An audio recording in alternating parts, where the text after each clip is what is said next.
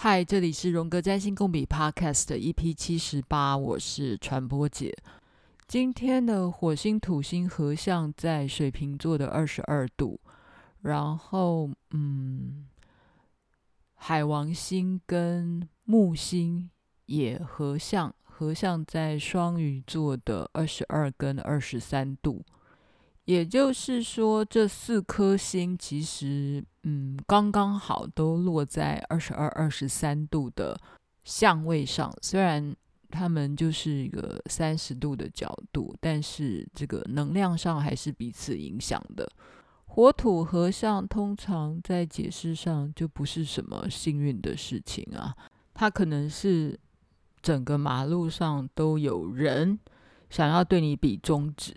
或者拼命对你按喇叭，也许只是因为你开得比较慢，或是依照速限只开三十，就一连串不耐烦的人对你按喇叭，或者是你只是出来说个什么，对方可能就以暴力相向。但其实今天也许你有一些机会是以比较文明的方式回应，因为今天火土的。合相旁边是有一个金星，其实也是合相的状态。那你能不能够看见这颗可以让你息怒的金星呢？但也许不是人人都可以感受到这颗金星的存在啦，要看你的文明程度有多少。如果你文明程度高一点的话，也许你多了一个金星的选项，你可以把你的暴力之气稍微忍一下，然后嗯，让一个空间。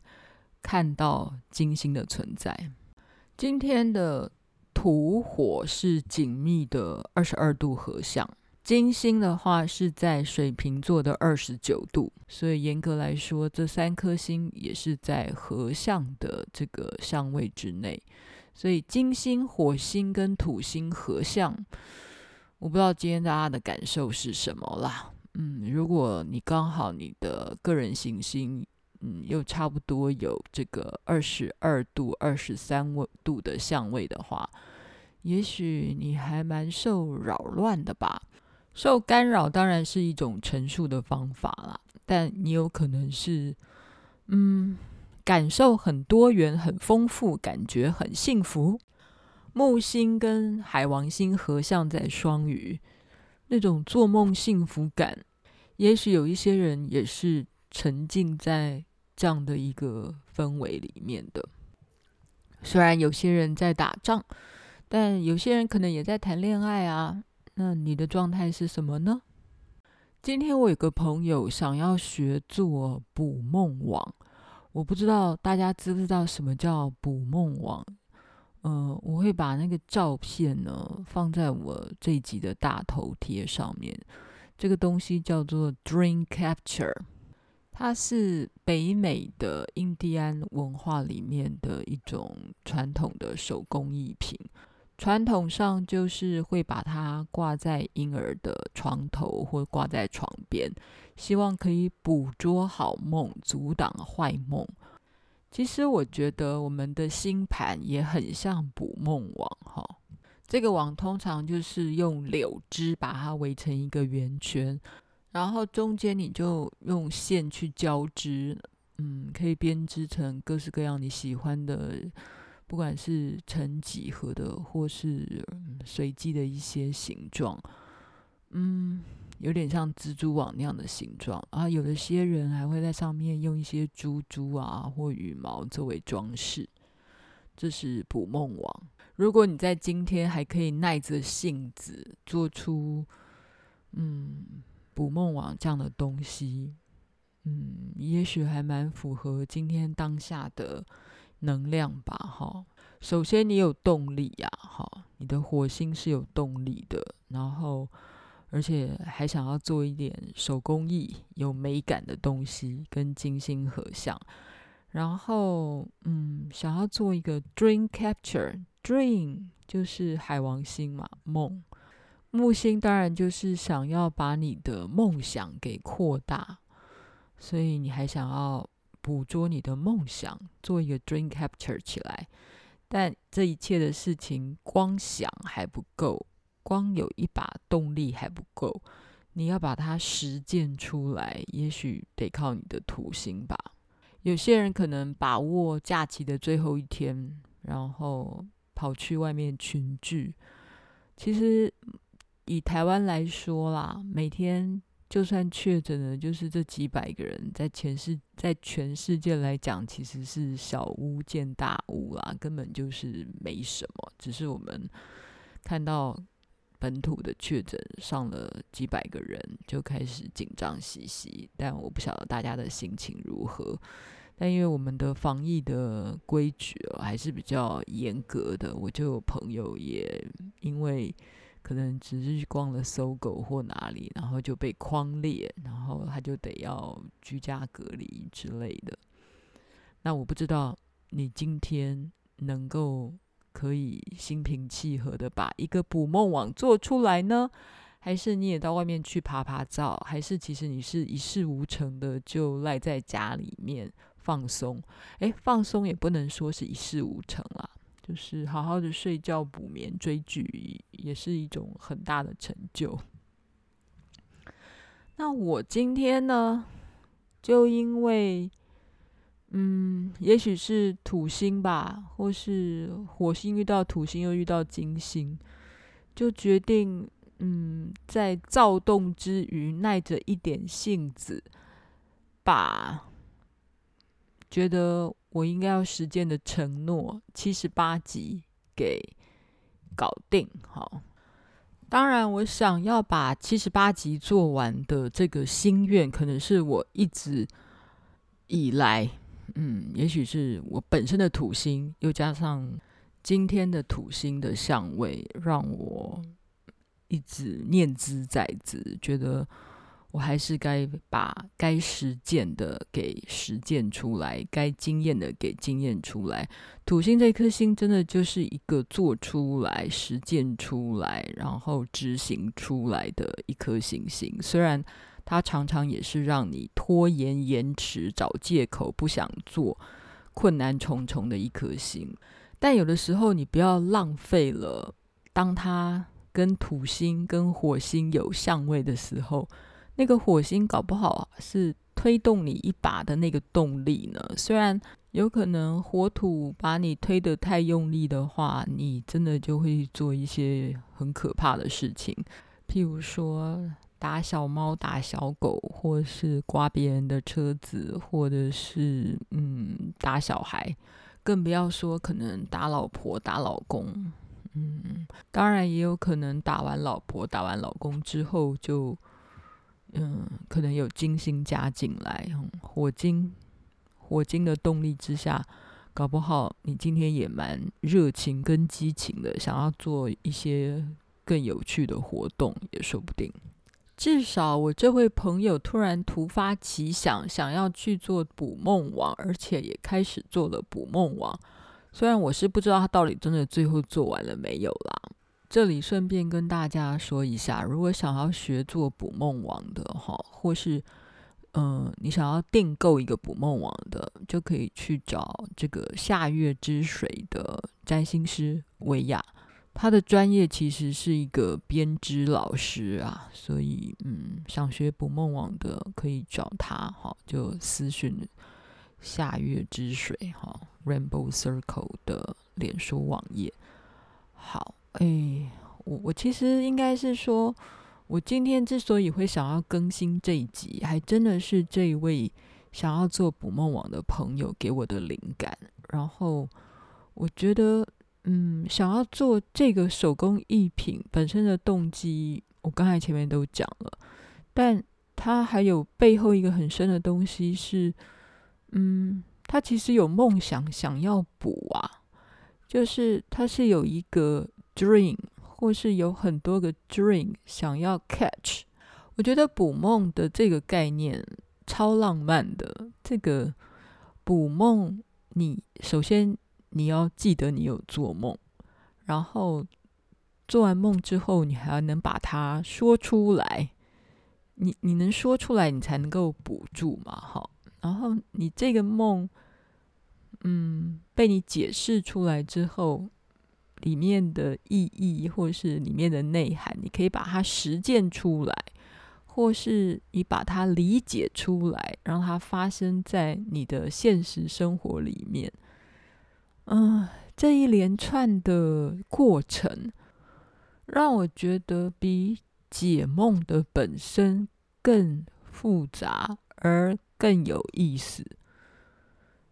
嗯，想要做捕梦网的人，第一个他真的很想要捕捉自己的梦吧？哈，不管是 day dream 或 night dream 啊，哈，就是你晚上做的梦或是白日梦，都是你的梦嘛？哈，然后再来能够捕梦的人，可能还要有点能力耶，因为有时候我们晚上做梦的时候，你还不见得能把自己的梦给记得，然后就算你都记得了。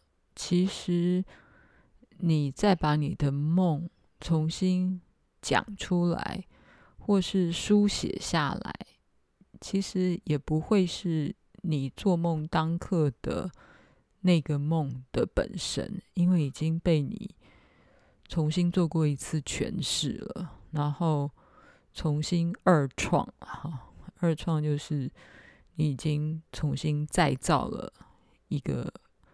能够被你说得出来的一个新的梦，这让我想到，嗯，也许是半年前吧，嗯，我买了一本书，叫做《梦：通往生命的泉源》。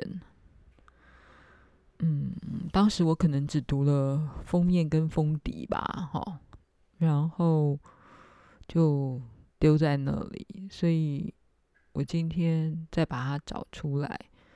然后翻了一翻，然后我有一个新的想象，就是，嗯，假设，因为我们刚才提到捕梦网，然后我也想到，其实我们的星盘真的很像一张捕梦网，然后那张星盘它会随着每天不一样的过境，哈。因为我们解盘其实最重要就是看流年跟过境嘛，哈，还有那张星盘可能也会因为依照你找到不同的软体，譬如说你用不同的宫位，或是不同的宫位的划分，或不同的嗯软体帮你输入以后，它就是长得不一样，哈，就是。有一些符号也会让你觉得不太一样啊，譬如说冥王星，冥王星的画法，我想你在不同的版本上，也许你就会看到两种不一样的版本。哈，冥王星的长的长相，那个符号的长相。所以我的意思，就算是梦，它本身就存在那里，但是在不同的时间，或是。你不同的记起它的方式，或者是你切入的点不一样，你在说你的星盘或说你的梦的时候，就整个不一样。再来是你在诠释你的星盘、诠释你的梦的时候，切入点或用的语言也都不一样。所以当然。你每次在不一样的 timing、不一样的心情，再重新去看自己的星盘的时候，也许都有新的发现呢，有新的想法被你编织出来。我来念一下这本关于梦的诠释的导读，哈。每一个诠释都是假说，企图解读未知的文本。这是荣格全集里面说的一句话。哈，每一个诠释都是假说，企图解读未知的文本。我们最好将所有的梦境都当作是全然未知的事物，透过各种。面向看待这个梦，将它放在掌心，随身携带着它，让你的想象力持续围绕着它。这本书当然是在教你解梦的方法，或是关于梦，你怎么看待，或是你怎么解梦？但这本书它有一个嗯对象哈，就是所有梦工作者或是治疗师。我们还不要谈到解释那个梦的本身，嗯，光是谈到什么叫做诠释，什么叫做解释，这个概念就已经非常的耐人寻味。我来念一下这本书的第四十四页，谈到所谓的诠释，我们并非只是将夜间世界看到的一切翻译成日间世界的意识而已。这完全不像是在心理学或物理学里人工整齐划分的二元论观点。相反的，我们逐渐地。了解到，这其实不是必要的。这像是快速动眼期的过程，在意识尚未清醒之下，整合白天复杂的资讯。日间世界的意识也由赋予其意义的意象所充满和建构。我们确实逐渐明了，尽管做梦跟说梦是在。大脑不同的部位运作，做梦和清醒都参与了同一个现实，而这既是精神的，也是生理的。这两种状态都可以从许多不同的观点来理解，两者也都能从隐喻或象征的层面来解读。一般人不太能控制自己的梦吧，哈，除非你有那种做清醒梦的特异功能啦，哈。所以做梦跟说梦，在大脑当然是用不同的部位在运作啊。嗯，做梦简单讲，那个主人就是你的潜意识啦，哈。我我们我们。相信人有潜意识嘛，所以就是你的潜意识主导了，嗯，你梦的内容，就是你从来没有控制过你的梦嘛，对不对？所以梦的本身是有它自己的生命力，然后也有它的一个表现力，然后它就是它，它那个梦虽然是你做的，但是。你好像距离他很遥远，因为你从来不知道你今天晚上会做了什么梦嘛，对不对？通常啦，好，我来讲一般的情况，而且甚至多数的时候，人都不会记得自己的梦，就每个人可能每天晚上一定都有做梦，只是你不记得，所以你隔天起来会认为说我昨天根本没有做梦。但有些梦你记得了，那就是。这些梦已经跨越了清醒的门槛，所以它被记住了，然后而且可以被你说出来。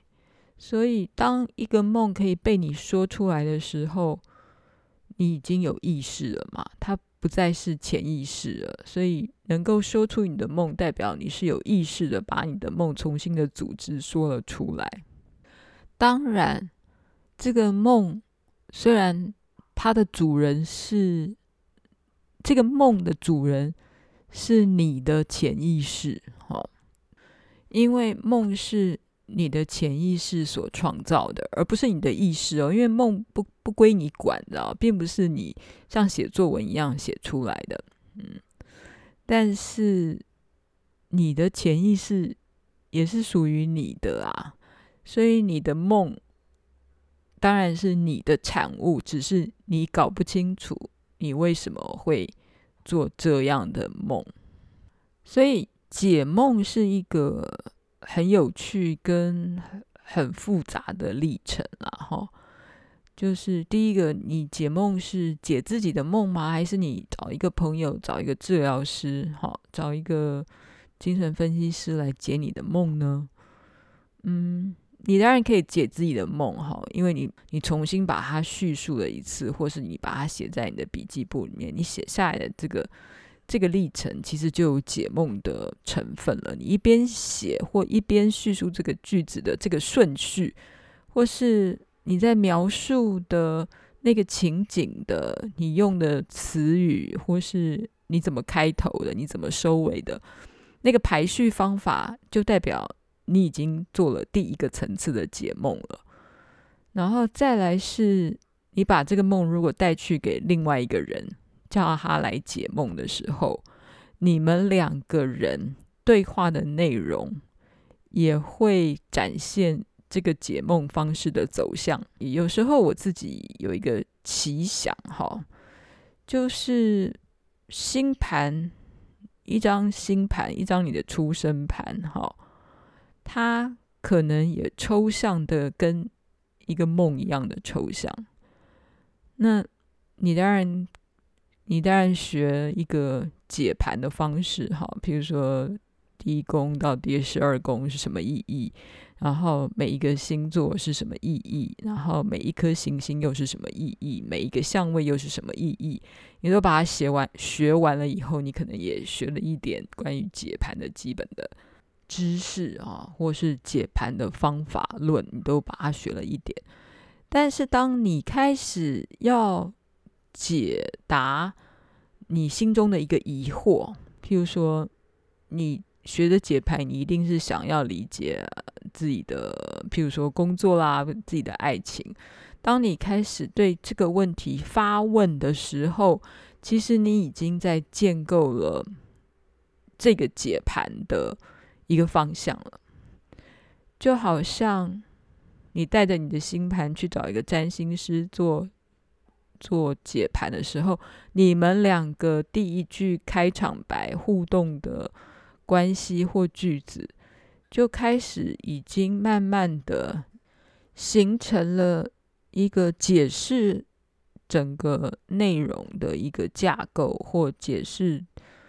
你这个星盘或解释你这个梦的内容，自己解梦有自己解梦的一个结果，但你把你的梦带去给第二个人，找他一起来理解你的梦的时候，是你跟他之间一起 cook，一起发展出一个对于你的梦的解释的新的面貌，即便是这个解梦的人完全都是基于。你所带出来的句子，你所说出来的故事，但是在你们谈话的这个流动的过程之间，你说了一句，我说了一句，然后就不知不觉的会有一个新的结果会产生，或对于这个梦的延伸的意义或新的想法会产生。嗯，所以有的时候解梦的过程跟做梦搞不好也很像，嗯，这边有个句子，他写做梦和清醒都参与了同一个现实，而这既是精神的，也是生理的。做梦和清醒都参与了同一个现实，就是我们的人生哈，应该会有一个现实啊，就是有一个客观的现实存在那里。但是我们没有办法完全的体会出那个现实是什么，所以那个现实，或者是说那个是关于你的现实，关于你生命的真相。当他非常想要让你的脑子知道的时候，它会变成一个梦，然后或者是变成一张抽象的星盘，让你。带着一个动力去找你的脑子，叫你理解它。当你第一次不理解的时候，它也许隔天又会让你再梦到一次，或隔一年又让你再梦到一次，或是三不五时就让你再梦见这个梦。它的目的可能就是敲敲你的脑袋，叫你理解它，因为它是你生命中的现实，提醒你。嗯，哎，来认识我一下吧。我可能代表一个很重要的部分，所以这个梦也许三不五时就来敲你的门，就是希望你晚上睡觉的时候会梦见他，因为他有重大的讯息想要告诉你，关于你生命的现实。当然，关于你生命中的现实的呈现，可能还不只是梦啦，哈。有时候就是用你会发生什么，就摊在你面前，让你知道，这也是你的现实。然后这个现实既是精神的，也是生理的。精神的，就是你的 mentally 啊，或是你灵魂的，你灵性上的，那也是生理的。生理的，就是你的身体里面所产生出来的啊。譬如说，你的梦可能也会，嗯，也会表达你的身体的一些病痛啊，或是你的生理的欲望啊。譬如说，你今天感觉非常的色，这也是你的生理的欲望。我觉得星盘啊，就是代表着。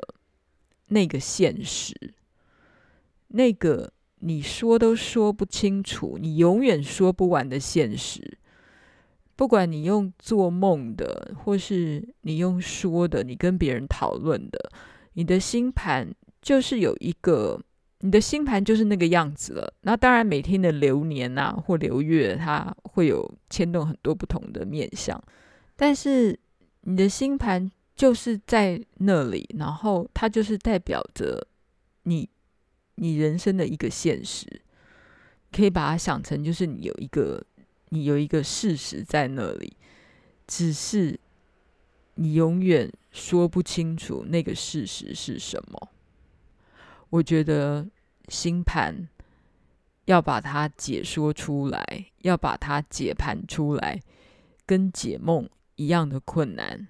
而且可以无止境的一直解下去。就整体而言，梦可以为人类所运用，这就像水流一样，可以滴满杯子而用来煮食或解渴，也可以用水闸或管线输送而推动水磨坊，或者用来填满游泳池或冲马桶。可以不管它，任由它在河床流动，静静地看着它。因此，也可以使用来休息或划船，用来沉思，或者用来激起艺术创作的思绪。所以，流入梦境意象的能量可以有许多的用途。在这当中，梦可以用来提供管道进入生命的无意识领域，所以提供了许多事实且特定的讯息，可以协助做梦者解决问题，提供艺术灵感，促进心理发展，以及深化精神层次。正如某位评论家所说，梦的上级功能是发展、维持、调节。以及在必要的时候，对心灵的过程结构和组织进行修复。这段文字啊，我一样在念这本书的第四十四页啊。这段文字其实就是在解答梦到底它的象征是什么。代表梦的行星，一般来说我们会讲到的就是海王星。嗯，有意思的是，天海冥这三颗星星，通通都是属于潜意识的范畴哦。所以梦可能也很天王星，梦可能也很海王星，梦可能也很冥王星啊。因为梦的主人是你的潜意识嘛，哈。刚才我已经聊过了，就是其实你做梦的时候，你。你真的没有办法主导梦，是你的潜意识在主导你的梦，所以梦似乎是海王星所管辖的，对不对？所以海王星就是十二宫的滋味，是双鱼座的滋味。其实我们做梦的时候，如果梦到水啊，或是我们看电影的时候看到水，那个相对应的一些。关键字或是象征，就会是潜意识啊。所以，当我们提起水跟梦、跟意识或潜意识，好像变成我们生命的主要的泉源。所以，嗯，在这本书的第一个章节谈梦的诠释哦，或是这本书的书名就直接告诉你，梦是通往生命的泉源了，就是梦就是跟水一样啊，在你的生命中里面是很重要的要素，然后你不能没有它。应该是说，你会关心占星的人，你会关心命的人，其实你也很十二宫啊，你也很海王星啊，你也很双鱼座啊，因为你你就是对命理的事情，对神秘的事情，对不知道的事情，你对潜意识的事情，应该是很有兴趣的吧？好了，我今天不知不觉把今天的小小的心得。跟大家做了分享，只是从捕梦网的概念谈到今天的星象，想要捕捉自己的梦，跟想要解盘、想要理解自己的星盘这样的欲望，跟我们想要解读自己的梦，其实它的方式也许是很像的，会有相似性的。嗯，大家还可以。多想想，给我一些回馈喽。今天先说到这里了。嗯，批评指教，请你上传播解实验室的脸书留言给我。虽然我回的很慢，嗯，然后也希望大家把你的所思所想可以直接留在这个 podcast 上面的留言，也很好。嗯。谢谢大家，我们下次见。